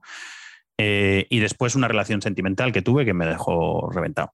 Esos, esos, dos traumas he tenido en mi vida y eso hay que, eso hay que tratarlo. Y, y eso hay que afrontarlo y hay que ponerse en las manos de un profesional y además es que todo el mundo es susceptible de necesitar ayuda en algún momento o en, o en varios momentos de su vida. Entonces, yo creo que eso también me ha ayudado a, afrontar eh, con naturalidad el hecho de que si tienes un, eh, un esguince, vas al fisio a que te cure y si tienes un, eh, una lesión de rodilla, vas a que te curen y si tienes cualquier otro tipo de dolencia física, vas al médico y que te diga lo que tienes y cómo te puedes curar y al final si tienes esas heridas emocionales que son muy profundas y son muy variadas, pues las tienes que tratar igual. O sea, necesitas ayuda igual, igualmente. dentro del desconocimiento que tenemos, los que no hemos vivido situaciones como esta, eh, a mí, no sé, yo ahora que tengo hijos, me, aterra leer noticias cuando veo que esto empieza a pasar a niños de 15, 17, de que terminan en suicidio y que todo el, entorno no conoce nada. Eso, eso por una parte, pero por otra, ¿qué errores estamos cometiendo, Fer? las personas que que tenéis alrededor, a, una persona que le pase esto, eh, qué nota, qué necesita, qué, errores está, cometemos las personas que, rodeamos que no hemos vivido esa situación y que desconocemos qué está pasando. En mi caso, em, yo creo que ocurrió una cosa que suele ser común, en porque al final el bullying es, em, es un maltrato sistemático y continuado en el tiempo. Por eso se llama bullying porque es algo que no, pasa una vez, no es, no, es una, acción. Entre cuatro y cinco chicos o chicos y chicas eh, humillan a un compañero, le golpean o le graban o no, pasa una vez. Eso pasa, eso cuando pasa una, cuando pasa la primera vez suele pasar eh, desgraciadamente muchas veces y pasa y, claro cada vez es eh, puede ser más grave porque la, violencia aumenta y además se normaliza. Se normaliza ese comportamiento eh, violento por parte de todo el mundo, porque en el bullying hay varios actores. Eh, el único o la única que no elige lo que le está pasando es la víctima. La víctima es la única que no, que no elige lo que, lo que le está ocurriendo. Todos los demás em, hacen algo porque deciden hacerlo. Y, en ese momento están los maltratadores o los acosadores, la gente que, maltrata a otro, a otro, compañero o a otra compañera, eh, los testigos que tienen varias formas de comportarse, hay quienes defienden a, la víctima, intentan ayudarla, hay quienes eh, miran para otro lado por diversos motivos, por miedo a que les pase lo mismo, por, por miedo a que no puedan integrarse en el grupo en el que se quieren integrar, eh, hay eh, chicos que, o chicas que participan participan activamente. Es decir, hay mucho tipo de actores y después están los educadores, los profesionales eh, que tienen una responsabilidad en ese centro escolar. Lo digo, digo eso porque a mí me pasó en un centro escolar. Em, hay mucho tipo de actores y, claro, eh, ahora hay una cosa buena, yo creo, Ricardo, que es que hace 20 años, hace 25 años, cuando a mí me, me ocurrió, no me ocurrió, me lo hicieron, em, no tenía nombre, no, no era un problema social reconocido, no era algo eh, mm, que tuvieran la conciencia las autoridades y los, y los centros de que era algo que no se podía consentir y de que era algo que había que cortar de raíz desde el primer momento en el que pasaba. No, eran cosas de críos, como se decía en ese momento, y, la tendencia era, hubo profesoras mías que llegaron a culparme delante de mis maltratadores de lo que yo estaba sufriendo. O sea, quiero decir, había mucha desinformación, había mucha, eh, mucho desconocimiento y había mucha desprotección, sobre todo, hacia las víctimas. Eh, nosotros teníamos una cosa buena, los que sufrimos bullying en, mi época, teníamos una cosa buena, entre comillas, que era que teníamos nuestro, nuestro espacio de seguridad. Yo llegaba a mi, a mi cuarto de mi, de mi casa y ahí me podía sentir seguro. O me iba a Valencia, al chalet de mis abuelos, y ahí me podía sentir seguro. Ahora los chicos y las chicas que sufren bullying eh, tienen esto y por aquí siguen recibiendo bullying. Y puede que no tengan ninguna, ninguna, ningún momento de, protección. Eh, por eso yo digo que es fundamental, y era el propósito que yo tenía cuando, cuando lo empecé a contar en público, aparte de que me sirviera a mí en, mi terapia, eh, que me está sirviendo mucho, porque contarlo al final ayuda a ir sanando las heridas y a cerrar esas cicatrices que se, te han quedado. Eh, pero yo tenía un propósito muy claro, que es que la, que la gente, que se sepa que se sepa y que la gente lo cuente. Porque en el momento en el que eh, eres vejado, eres humillado, eres maltratado, sientes una vergüenza de ti mismo, de lo que te está pasando, un sentimiento de culpa de que te está pasando, te lo están haciendo porque tú eres como eres. En mi caso yo era un niño muy sensible. Em, y, y, ser un niño muy sensible tenía una connotación eh, muy determinada de eh, orientación sexual y al mismo tiempo em, cobardía, falta de valentía, falta de hombría, esos clichés que teníamos eh, aquí dentro en la cabeza, en los que un hombre no podía ser sensible. Mm, bueno, yo tenía, me gustaban mis cosas, era súper activo, era, mm, bueno, era muy propositivo, me gustaba hacer muchas cosas en el colegio y proponer cosas. Me, presenté a candidato al consejo escolar, quería, quería hacer un montón de cosas. Em, pero claro, estaba, estaba, yo acabé el colegio reventado por dentro, reventado. Yo llegué a Madrid con 18 años totalmente destrozado por dentro y eso no lo sabes gestionar. Eso no... Y te afecta en tu día a día en, todas, en todas tus eh, facetas. A mí me ha, me ha afectado a nivel eh, de amistades, a nivel social, por supuesto, a nivel de relaciones sentimentales, a nivel, en el trabajo. He visto amenazas por todas partes cuando no las había, ¿sabes? O sea, es, algo que te, que te, que te deja una huella tan profunda, tan marcada, que eso necesita un proceso. Y, y, lo primero que necesita es comunicación. Es decir, me está pasando esto, no es culpa mía, es culpa de quien me lo está haciendo, pero necesito ayuda. Al final, un niño de, 13, 14, 15 años, 16, que no está entendiendo eso tan grave que le está pasando, necesita que le ayude. Y ese es un mensaje principal que mandar. Que hay que, hay, que ayudar a la, a la víctima. Pero estoy aprendiendo en estos últimos años, en contacto con gente que ha visto muchos casos y los ha tratado de forma profesional, en contacto con asociaciones que luchan contra esta lacra que es el bullying, em, que la solución tiene que ser integral. En el colegio, en el centro escolar, eso se tiene que asumir como un problema grave. En cuanto aparece un caso, tiene que eh, zanjarse de forma automática, inmediata. O sea, tiene que haber una respuesta muy rápida y muy radical para cortarlo de raíz.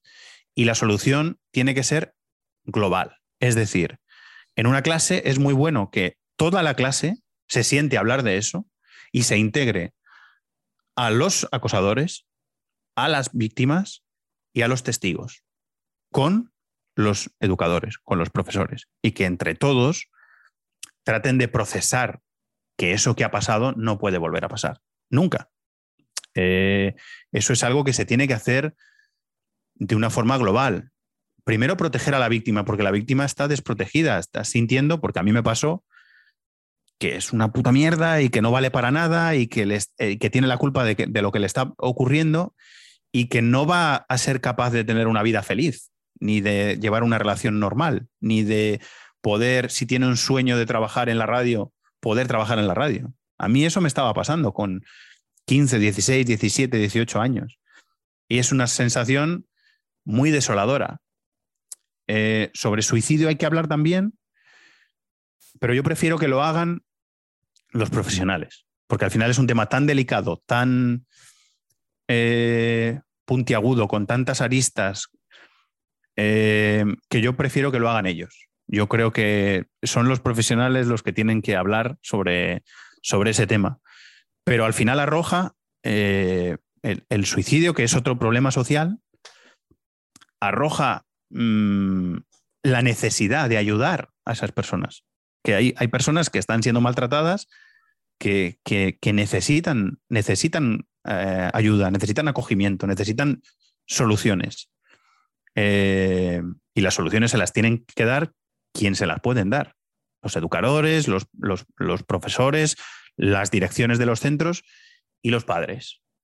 Educar en, en, el ambiente familiar a no burlarse de otro niño o de otra niña porque lleve gafas, porque esté mm, con, con, porque tenga barriga, porque porque, sea, alta, porque sea bajo. Porque sea alta, porque sea bajo, por cualquier eh, circunstancia, porque tenga una verruguita en la cara. ¿Sabes? No. A, educar un poco en el respeto también. El respeto, en la empatía y en, en, que no puede ser amigo de todo el mundo, pero que está mal humillar a alguien. Está mal maltratar a alguien. Está mal hacer una broma con la que no se ríe todo el mundo. Y te diría más, que además lo estamos, bueno, ya te digo, esto será, lo, lo, subimos el domingo, pero llevamos toda la semana que el célebre episodio de Will Smith.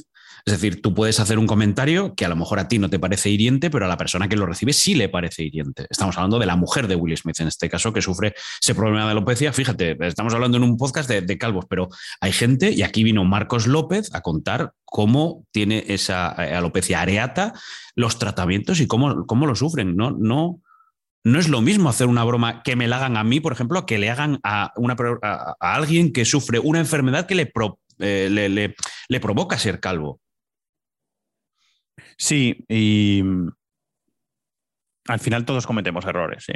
Em, yo quiero mucho a Paco González, es una persona muy admirada por, por mí, pero en el momento en el que eh, llamó feo en antena a, Mollejo, jugador del Deportivo de La Coruña, del Atlético de Madrid, a mí no me gustó.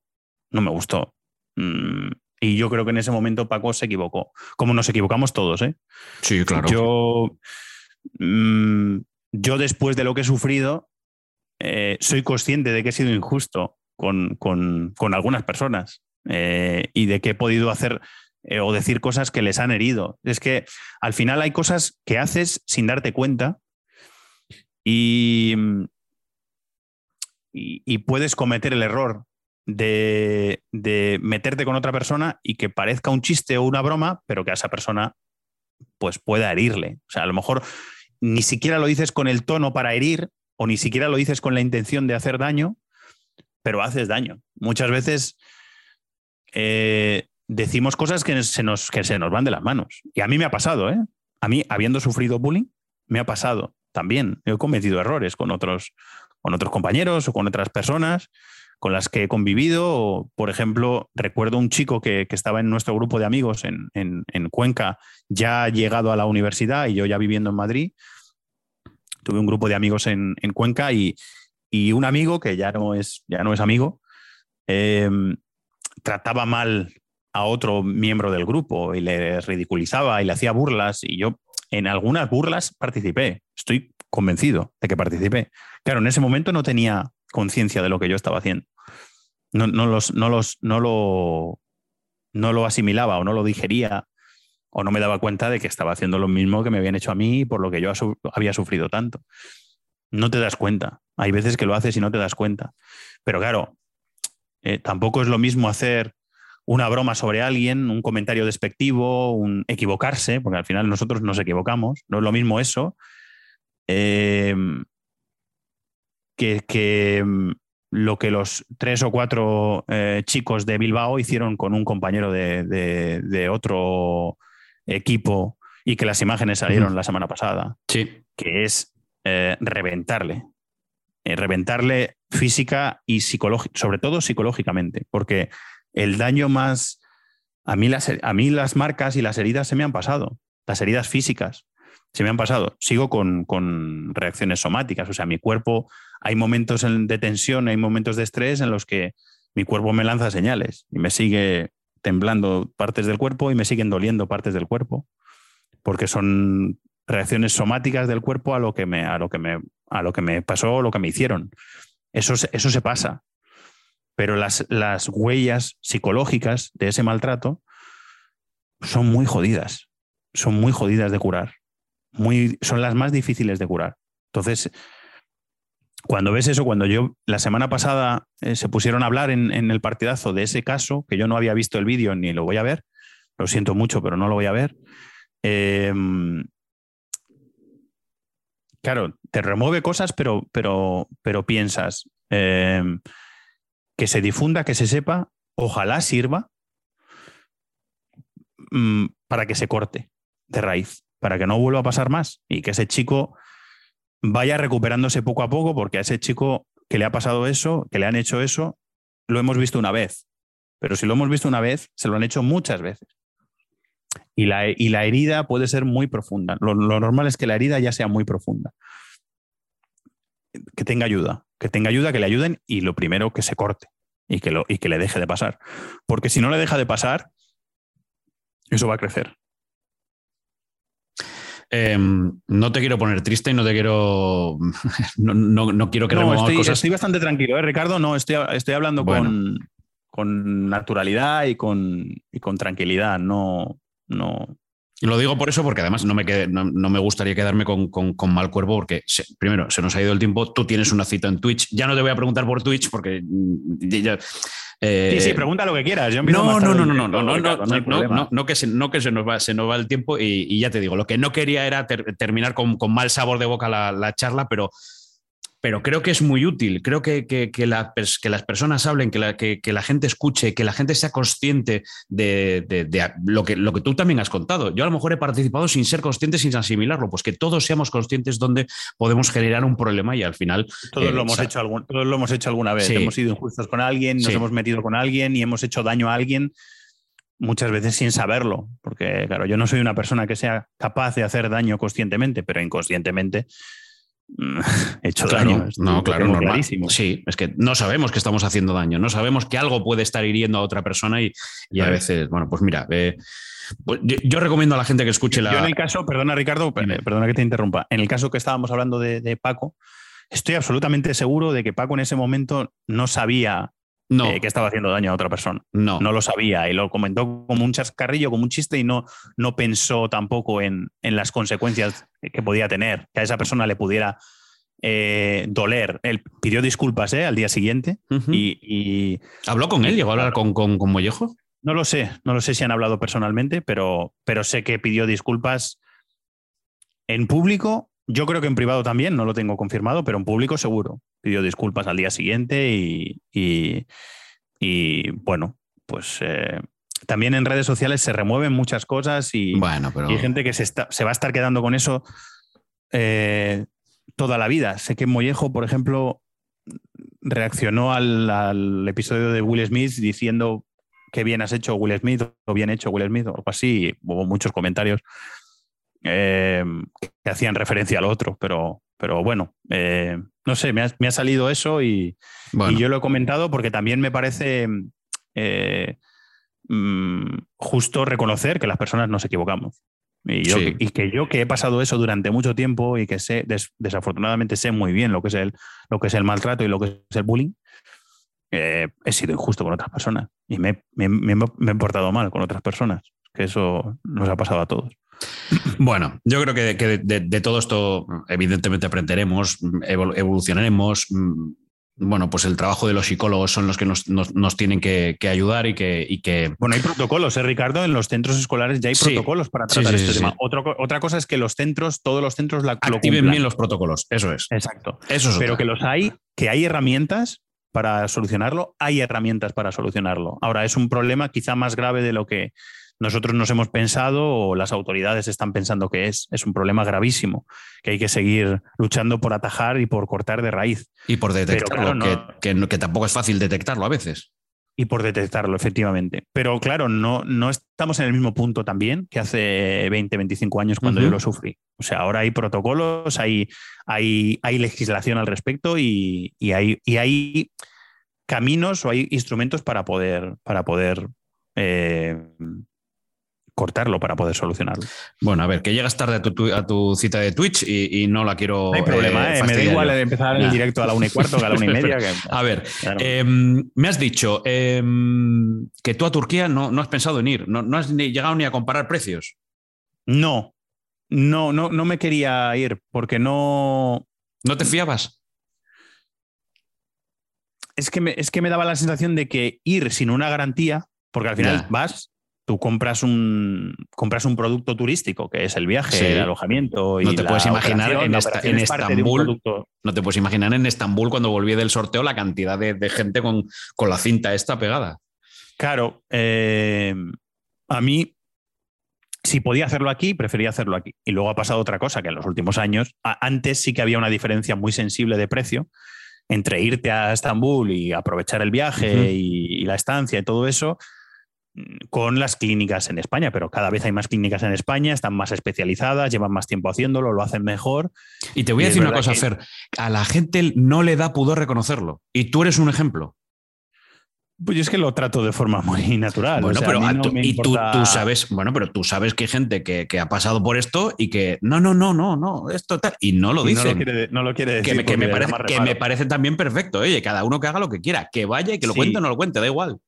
A lo que voy es que eh, a- al final hay tantas, eh, ya hay tantas clínicas en España, están tan especializadas, llevan tanto tiempo y es verdad que en las grandes ciudades es más caro y en las y en las eh, y en ciudades pequeñas donde cada vez hay más clínicas es un precio más económico y se ajusta más o se parece más al que a lo mejor te van a ofrecer en Turquía. Sí. Entonces yo creo que ya no hay tanta necesidad de irse para ahorrarse un dinero o para hacerlo de forma más, más barata. Hay un montón de clínicas aquí en las que las, lo puedes hacer y no te tienes por qué pegar el viaje a Turquía. Pero bueno, quiero decir, el que lo quiera seguir haciendo allí, pues eh, me, parece sensacional. ¿eh? Yo no cuestiono a los que se van. Eh, yo solo digo que a mí, yo tenía claro que no me quería ir.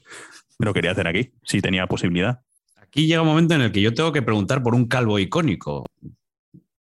Ya sé que a lo mejor mm, tú, tú los has visto de lejos, y, pero calvo icónico, Fer. Un calvo icónico, Sí, mío. sí.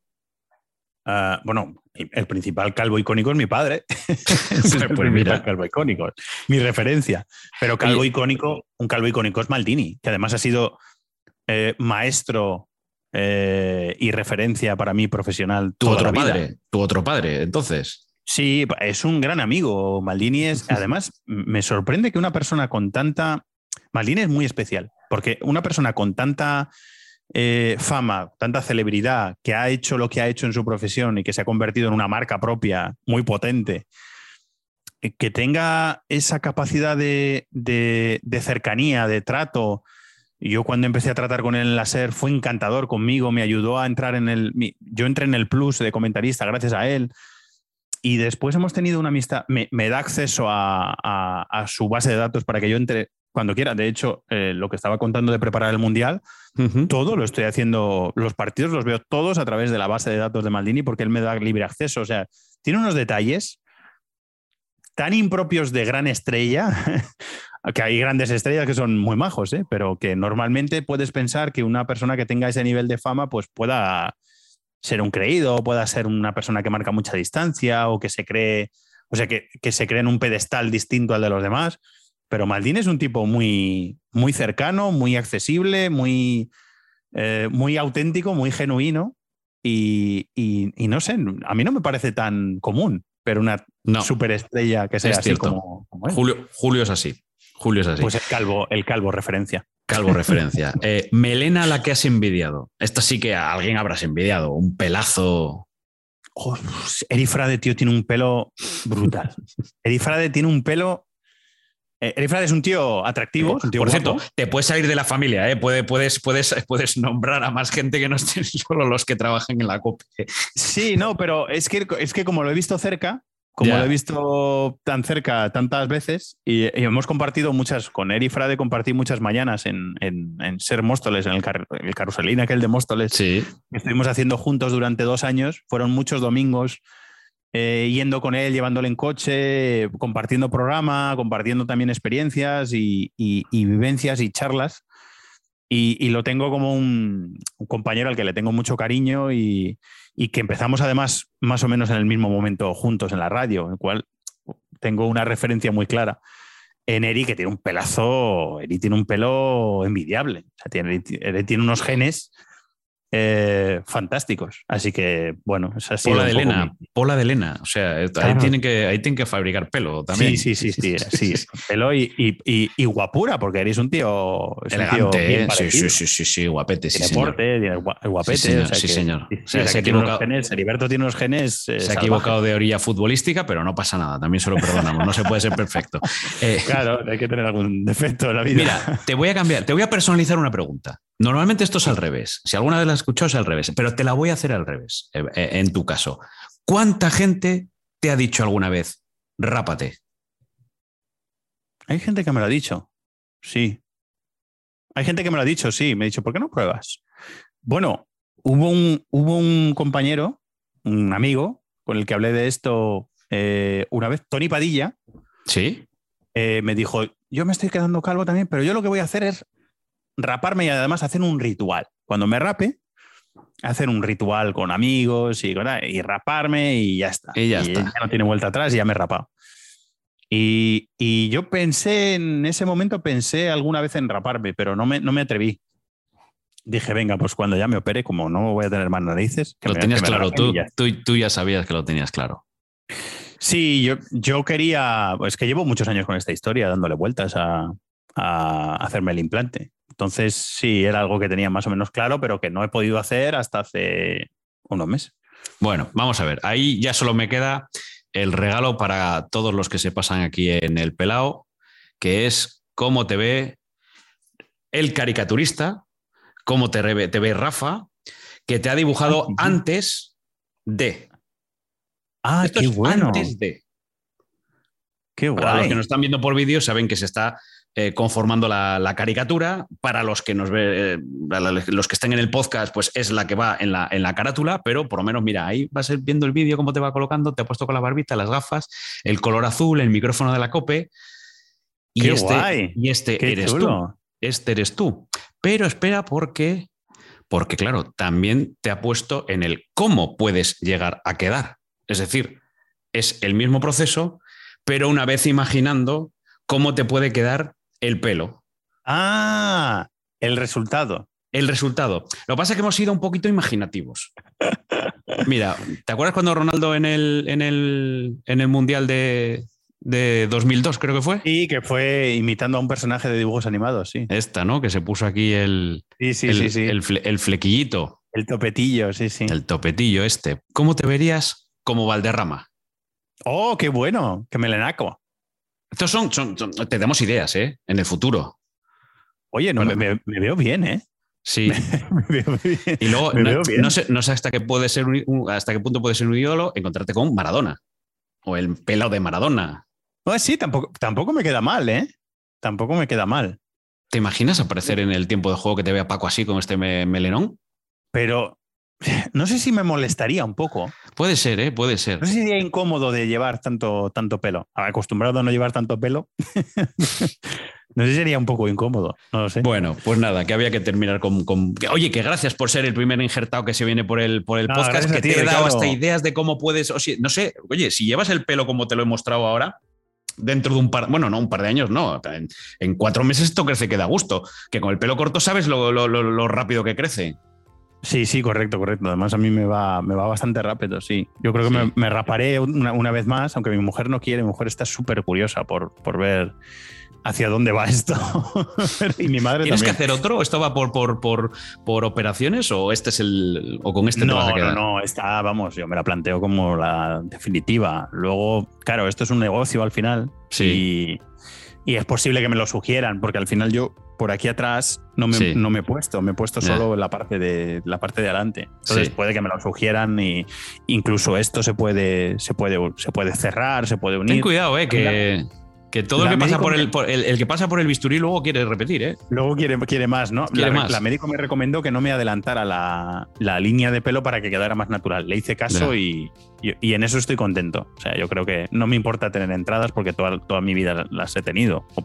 No toda mi vida, pero gran parte de mi vida las he tenido, entonces no me importa tener entradas, pero quería tener más pelo. Entonces, pues en eso estamos. Pues nada, amigo, que al final se ha dado la cita, que te agradezco un montón la charla, que... Yo también, lo he pasado muy bien, Ricardo, muchas gracias. Eh, me, alegro de que te hayas abierto, espero que no haya sido un, momento que te haya dejado un mal sabor de boca todo, y que haya sido todo lo contrario. No, no, no. Si luego esto le sirve a alguien, pues, pues mucho mejor que alguien haya disfrutado, porque aquí de lo que se trata. Si alguien ha mm, puesto el podcast para escuchar cómo Fernando Evangelio habla de fútbol internacional, se ha dado cuenta que aquí venimos a hablar de todo, menos casi de lo que haces en tu vida, que venimos a conocerte a ti, que, que, aquí hablamos de la vida, tú y yo. Yo también lo agradezco porque, porque lo que yo quería hacer en Twitch era un poco esto. Eh, tú pasaste por, por el canal de, de, Twitch, te lo agradezco un montón. Y, claro, eso no lo hago en la radio. Me apetecía charlar con gente y conocerles mejor. O sea, gente a la que admiro y con la que eh, comparto algunos valores y que os tengo como referencia en, muchos, por muchos motivos distintos. Eh, yo quería conoceros. Entonces, es, el, canal de Twitch yo lo tengo para eso. Con lo cual, que hayamos hecho, esto a la inversa en tu canal, pues me, apetecía y además me, parece muy bien. O sea que. Bueno, pues si a, la gente, si, a la gente, si a la gente ha disfrutado con este ratito largo, porque nos hemos pasado de la hora y media, macho, vas a ser el poder más largo sí, ya. Sí, lo sé, lo sé. Sí, sí, sí, Pero Yo tengo mucho carrete.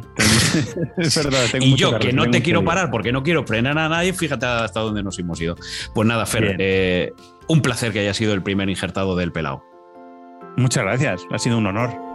El Pelao un podcast de Ricardo Rossetti. Una charla de pelao a pelao.